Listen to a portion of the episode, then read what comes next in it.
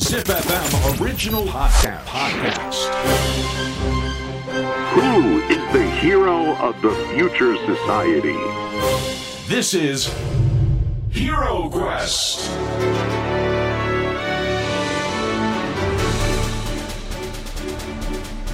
ポッドキャストナビゲーターの杉原杏里です。小林玲奈です。ZIPFM オリジナルポッドキャストヒーロークエスト。このプログラムは社会の課題を解決し、豊かな未来をデザインするヒーローを探す聞く冒険プログラムです。アンリさん、今回もよろしくお願いします。はい、レナちゃん、今回もよろしくお願いいたしおま願いす。します。いや、前回はすごかったですすね。ごかったです。私まずもう、あれからもう農業気になっちゃって気になっちゃって。あそっちはい。いもっちゃんのキャラクターの方じゃなく て、もちろんです。あの僕、ちょっと聞いたんですけど、はいちょっとカットされてましたよね、僕の吉田栄作のく だり。長い。い長い。や、でもあの農業の新しい捉え方ってう、ん。どうでしたなんか斬新でしたか斬新でしたなんか今までの農業っていうのはやっぱこう趣味とか、うんまあ、趣味の延長線でしかこう捉えてなかった捉えてなかったんですけどそれがしっかりとこう職業になったりとか未来につながったりとかこれもしかしてコンパクトノーライフ塾の熟成になるってことでしょうかなる可能性ありありです、めちゃくちゃ喜ぶと思います。はい、もうあれからずっとインスタライブ、うんもうやられてるじゃないですか、はい。毎回見てます一回も見たことない。 えー、見てくださいよ いや楽しかったですはい、ありがとうございました。ありいがともうごっちゃざいん。まましたたお待ちしてまおす。待ちしておりますさてヒーロークエスト今回の冒険のステージに進みましょうはいアニさん私たちが進む冒険のテーマをお願いしますたるるるるるって、これすいません、毎回やるんだけど、あんまりハマってない感じするからやめてもら っやめてもいい かな。今日、今日からやめていいですかからどうぞやり直しご自由にどうぞもう一回振ってもらっていいですかわかりましたじゃあいきますよはい。アンリさん私たちが進む冒険のテーマをお願いしますお今日のテーマはデザインですいえデザインいや、これは僕ちょっとこの領域はいつも以上に緊張してます。なぜなら僕もその領域なので、なるほどちょっと問われてる気が して。今日このゲスト、しかも、ちょっとちゃん、もうちゃんとしたゲストなので。ちゃんとして毎回ちゃんとして 違う違うそういう意味じゃなくて、そういう意味じゃなくてそのデザイン業界ですごくちゃんとねあの活躍されてる方なので、はい僕もねだからいろんなプロダクト手掛けてるじゃないですか、うんうんなのでこのデザインっていう捉え方っていうのは本当に一過性のものではないんですよね。なるほどなんかよくその絵を描くのがうまいとかうんうんうん、うん、よく言うじゃないですか、はいあれはただの手段なのでほ結構その辺を今日ね紐解いていけたらいいうなそうとですねはい思っています。気になりますはいそれでは今回お迎えするヒーローのご紹介をお願いしますはい今回のヒーローはノザイナー代表デザインストラテジスト立川英介さんです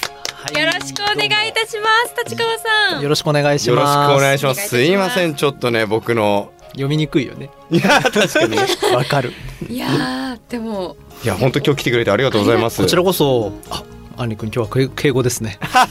今日は敬語なんですね。おいやでも先輩ですかいらやいやいやそんなことないです。先輩ですかそらうだっけ？そうでえだもっなていで今すよ。えいすく君今何歳今四十一。僕40先輩大した変わんないじゃないですか。中二の僕中二の時中3 大きいですねそれはいやーじゃあ今日から吹かせていきま すか。よろしくお願いします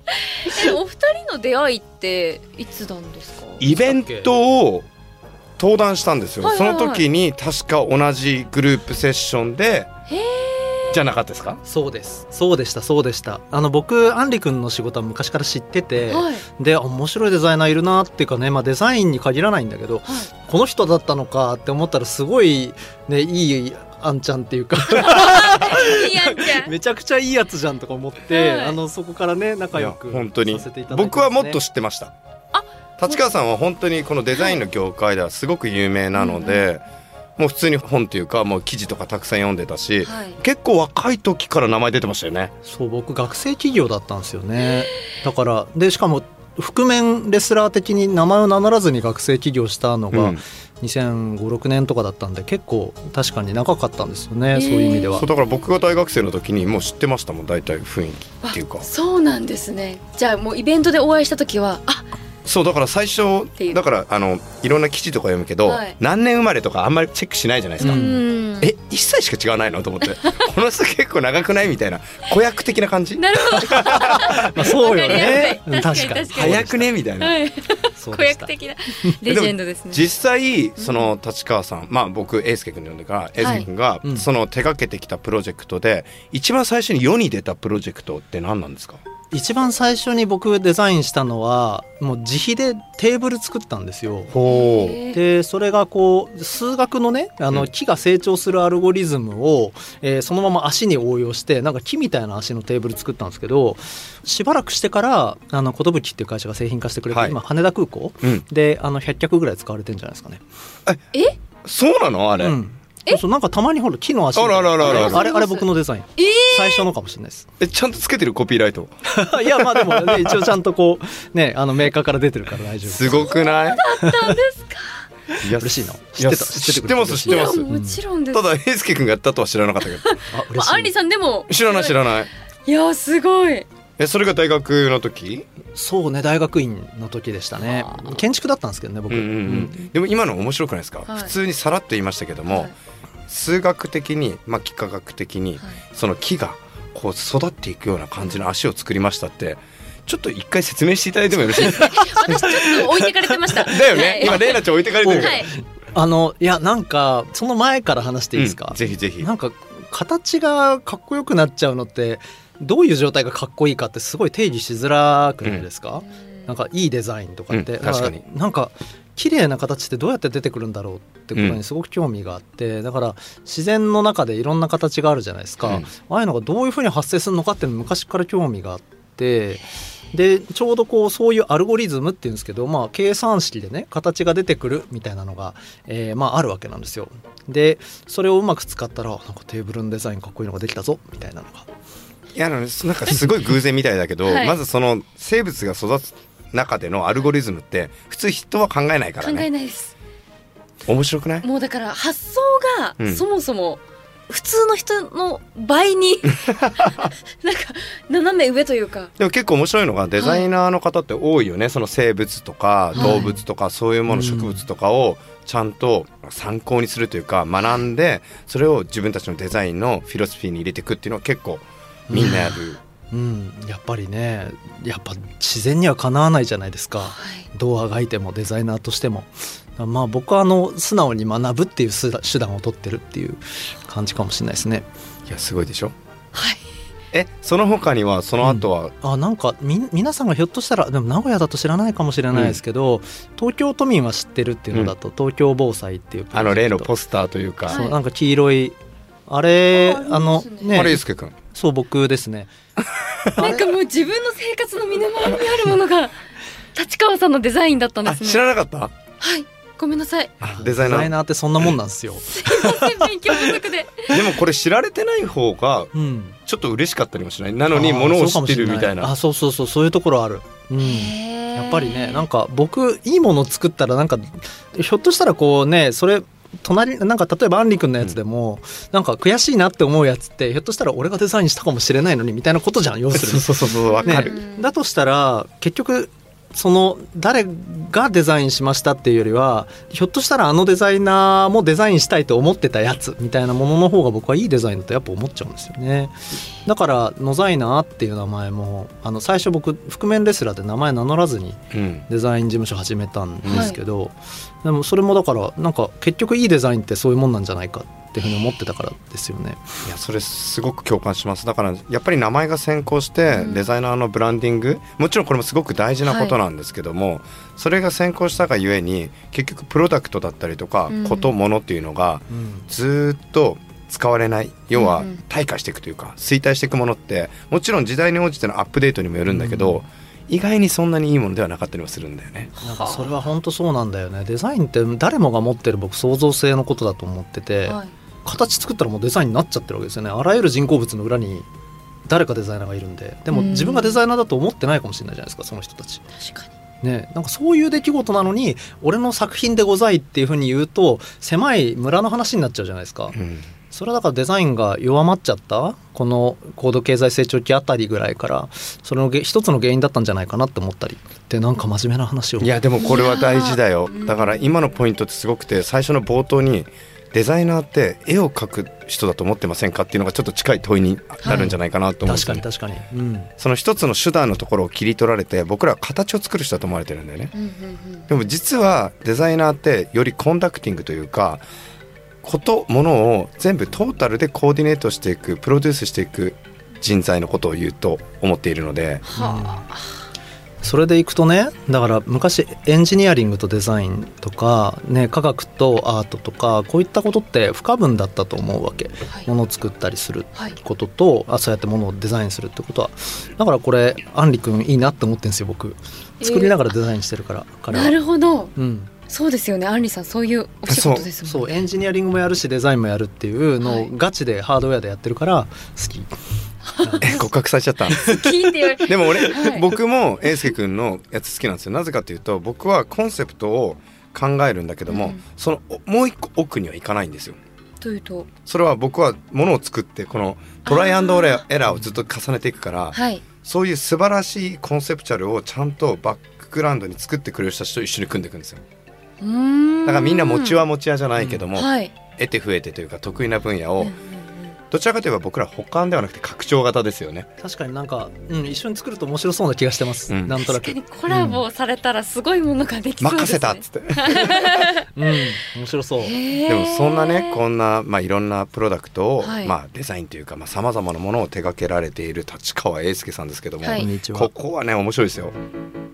JIDA 時代ほう知ってますこれいやすいません勉強不足で公益財団法人日本インダストリアルデザイン協会っていうのがあるんですよまあ、知らないですよね1960存じ上げませんで した年ぐらいです か52年52年どういった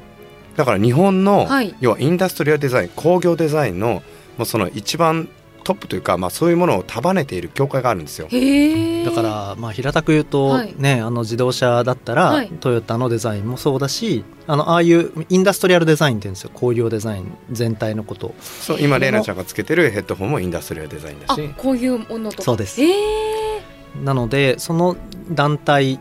が、まあ、ジダなんですよねでちょっとね自分で言うのもねお恥ずかしいと思いますんで僕の方からご紹介しますけどもお願いしますまずこれありえないです最年少理事長に就任しました就任すさごくれないですかちょっと本当ねこれ聞いてはいレイナちゃんその前の方何歳だったか聞いてもらっていいですか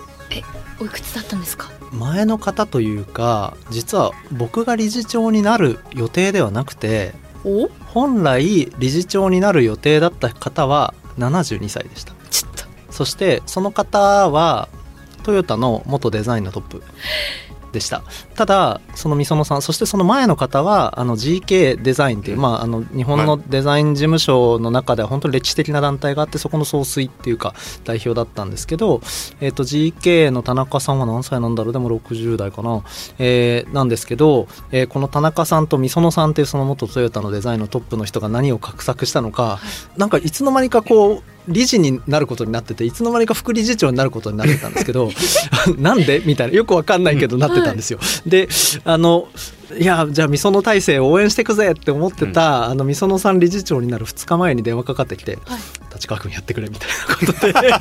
無理やり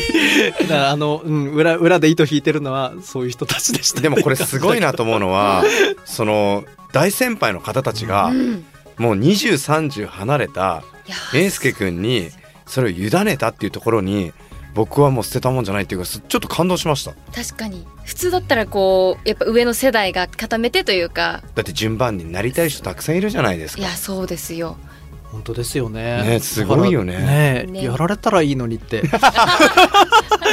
そう思われてたんですもうねだって僕美園さん好きだし、はいね、田中さんも、まあ、田中さん人気ん満了だったんですけどね、でもまあそういうふうに任せていただいたからには頑張らねばってことでいろいろやってます。実際理事長として、まあ、この、まあ、すごくざっくばらんというか、うんお話ですけども日本のこのデザイン業界インダストリアル業界って、今まではこうだったけど今後はこういうふうに変わっていくっていうのはなんか潮流的なものって考えてますかいくつかの観点があると思っていて、さっきのこうやっぱり一つの専門としてデザインがあの村化してしまったっていうことって、大企業の中にも起こったことうんで例えばデザインセンターを作ってでそのデザインセンターは要するにエンジニアリングや経営とは関係がないうんっていう距離感に置かれてしまったっていう時期があったんですよね。ちょっとい一瞬聖域みたいなところありましたもんね、うん、そうです、まあ、ある種のね作家性の現れがデザインだというふうに捉えるとそういうふうになりがちであったとでもそれってデザインを矮小化してしまったということ、ね、例えば、えー本田宗一郎さんだって図面引いてたし、そうだよね松下幸之助さんだって図面引いてたって意味では、まあ、デザイナーだったわけじゃないですかある意味ね。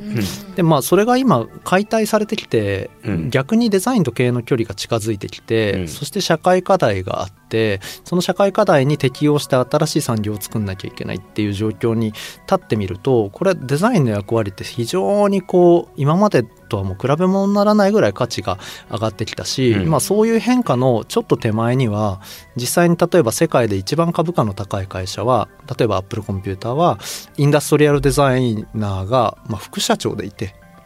で、もうありえないですもんねね今までだったらそうデザインドリブンにそういうふうにし新しい、ね、産業を作っていったっていうことがもうケースとしてもいっぱい出てきてるわけじゃないですかだからまあデザインも劇的に変わってきてるんですよね今。まあ、そういう観点で見た時に、まあ、これまでねデジタル化っていうところとインダストリアルデザインの結びつきと経営っていうところは語られてきたけど、まあ、こっから先ってなんか文明持続不能みたいに言われちゃってるわけだから、うんだから新しい産業逆にそれをこうどうやってある種、ね、持続可能にしていくかとか再生可能にしていくかってところにめちゃくちゃ産業出てくるんですよね。そこに僕デザインの新しい要するにデザインでヒーローが生まれてくるっていう新しい可能性がすっげえいっぱいあるような気がしててそういうところにいろんなあのトライアルが起こってくるのがめちゃくちゃ楽しみ。いや面白いですよねだからその結局海外の中ではデザイナーって僕やっぱり高校大学で大学はもう両方ともイイギリスだったけども、はい日本に帰ってきた時にすごくびっくりしたんですよほうデザイナーの捉えられ方が全く違くてうん、確かに、へーちょっとだけ偉そうな言い方をしてしまうと海外ヨーロッパとか欧米だと結構王様的な振る舞いが多いんですよほいや結構何でも決められるし、まあ、知識も全部入れていかなきゃいけないけども、日本帰ってきた時にやはりその違和感というかうんうん違い、どっちが正しいかはあれですけども、ううんわこれどうしよっかなと思って確かにねそうですよね。で先ほどお話あったはアいップルみたいなところっていうのがどんどんどんどんデザインドリブンでうん再定義をし始めたんですよね。ううんだから CCO とか CDO とか、うんクリエイティブオフィサーんデザインオフィサーみたいなのがどんどん入ってきて、はいで日本も今それが始まってるわけですよどんどん、うんどの大体企業も入れてきてるうんでそのタイミングで英介君があの理事長になったっていうのはすごくでかいデザインの最低期が行われるんじゃないかなっていう期待はしてますけどねいやーがん頑張るうんが頑張頑張るけどでも本当ねあのいやそれはもう脈々とっていうか脈々とというかねあのみんな今の同時代のデザイナーはある種共感っていうかあの共通感覚として持っているところかもしれないですねこの矮小化しちゃったデザインをどうやってあのあるべきところにもう一回拡張していくかとか、あのねいろいろ凝り固まっちゃって動きが悪くなった日本の大企業とかに横串をどうやってデザインでさしていくかとかそれで新しい関係性をどうやって作っていくかとかそういうことってデザインのミッションに今なってると思います本当に。どうですかいや 普段生活してる時に、確かにこう身の回りにあるデザインってすごく大事というか、なんか生活の一部になってるからあまりこう意識を向けたことがなかったんですけどここまで深いとは多分向けなくていいんだと思います当たり前に僕らがそれを浸透させるのが大事で例えばペットボトルってはいなんでこの太さなんですかねとかっていうのはこれはデザイナーの方たちが検証を行ってエンジニアも含めてですけども最適解を導き出そうとしてるわけですよね。でもそれがなんか例えばペットボトルの横にうん、デザインバイ誰々この確かにでペットボトルの太さはこういう意味があってって言われるとくどくないですうか、ーんってなっちゃいますけど、確かにただでもこういうデザインがどんどん生まれてさらに自分の生活がどんどん豊かになっていく感じがそうそうそうそうそいうやすごいですねだからこういうのをね、まあ、進化と変異っていうね適応とかいろんなこと言うんですけどもちょっと後でね、はいその話を聞いていこうかなと思って今フリーとしてね今言っちゃいましたけども、はい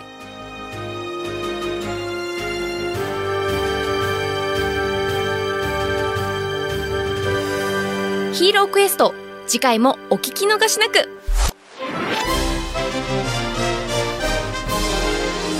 Hero Quest.